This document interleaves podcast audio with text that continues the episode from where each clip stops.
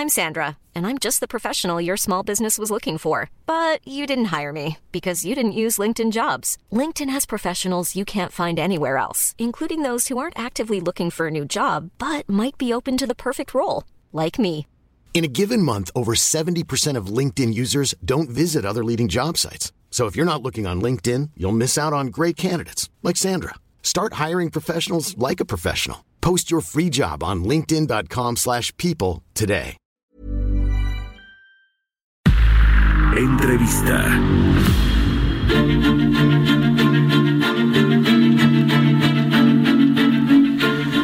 Bueno, pues vamos a platicar ahora con Pía Taracena, ella es asociada del Consejo Mexicano de Asuntos Internacionales sobre esta, este resultado del juicio político o del juicio de impeachment a Donald Trump. Finalmente salió exonerado el presidente de los Estados Unidos de estas acusaciones que se le eh, hacían y que bueno, pues inició por eh, Nancy Pelosi con quien pues tuvo ahí eh, algunas eh, escaramuzas, eh, ha tenido, bueno, varios encuentros, varios episodios de ese tipo, pero bueno, ahora recientemente en este discurso que hizo Donald Trump en el, en el Congreso, pues hubo ahí unos eh, eh, pues dislates ahí del presidente Donald Trump y también de la propia Nancy Pelosi. Bueno, saludo con gusto a Pia Taracena. ¿Cómo estás, querida Pia? Muy buenos días.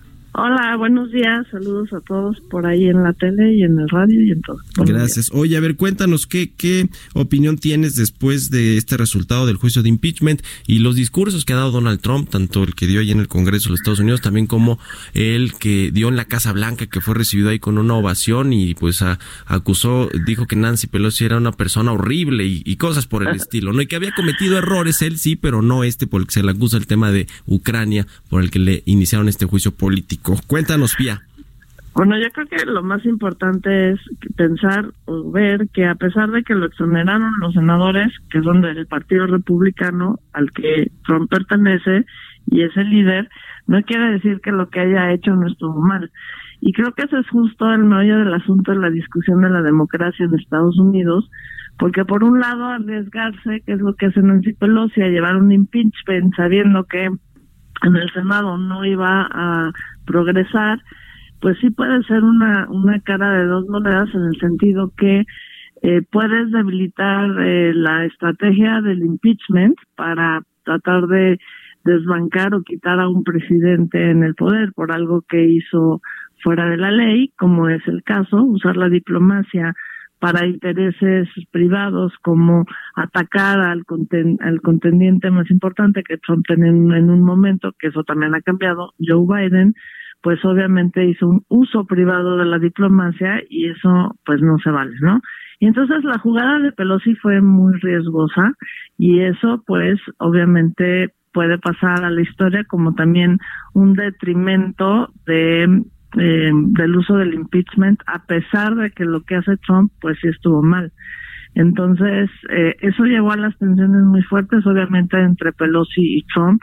Yo realmente creo que lo que hace ella al darle la mano, a- sabiendo y conociendo a Trump, que lo más seguro es que no se lo diera, lo hace a propósito para mandar un mensaje, sobre todo a la base demócrata y a la base a los indecisos, a los votantes indecisos, para demostrar una vez más pues lo vil y lo grosero que puede llegar a ser Donald Trump. Entonces todo es un juego como de símbolos en un contexto electoral muy complicado para los demócratas y bueno, finalmente el, el Trump, que es un gran jugador y un gran estratega de la comunicación, usó todo esto a su favor con un discurso eh, del Estado de la Unión triunfalista y con una fiesta ayer eh, para los republicanos, salvo Mitt Romney, en donde pues no paró obviamente de criticar muy groseramente, obviamente, a Nancy Pelosi, como bien lo señalabas.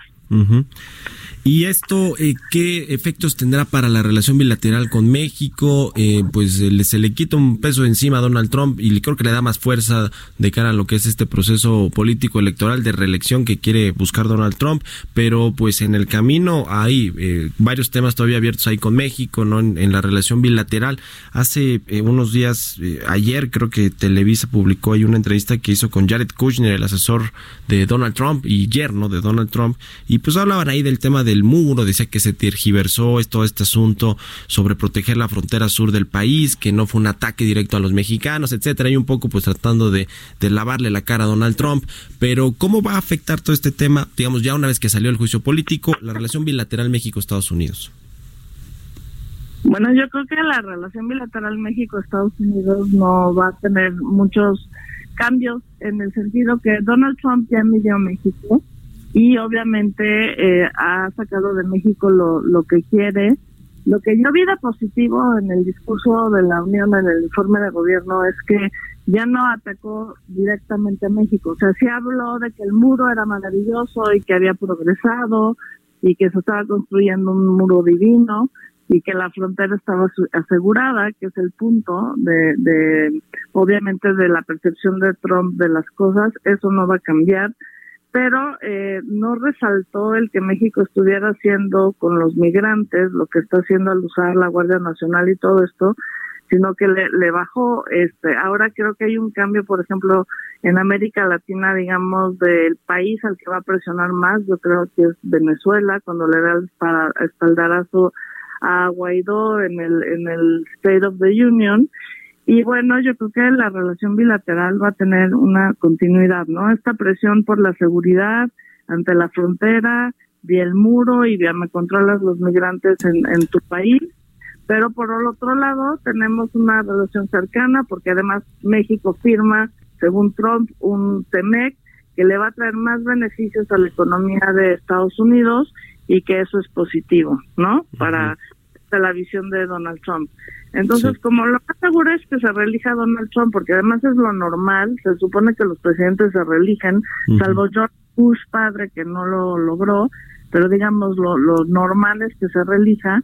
Yo creo que, que va a haber una tendencia en ese sentido hacia México, en, en una forma de, de presionar y luego como aflojar la presión dependiendo de la respuesta de México, pero todo está volteando, está volteando la cara a otros problemas, por ejemplo en la región como Venezuela, y por eso diría que bueno, el problema, o al menos así lo pintó en el State of the Union, eh, este país víctima puede ser Venezuela, lo veremos ahora en, la campaña. Venezuela, pues sí. Eh, en la campaña, pero bueno, yo no siento que que México vaya a seguir siendo un foco de tensión tan fuerte como lo fue hace cuatro años. Pues esperemos. Bueno, y esto sumado que Bernie Sanders ya dijo que si llega a ser presidente va a renegociar de nueva cuenta el TME, que ahora ya no sabemos qué nos conviene más en materia comercial, al menos en lo que tiene que ver con la relación comercial. Oye, nos tenemos que ir al corte. Te agradezco mucho, Pia Taracena, asociada pues de Comexi, que nos hayas tomado la llamada.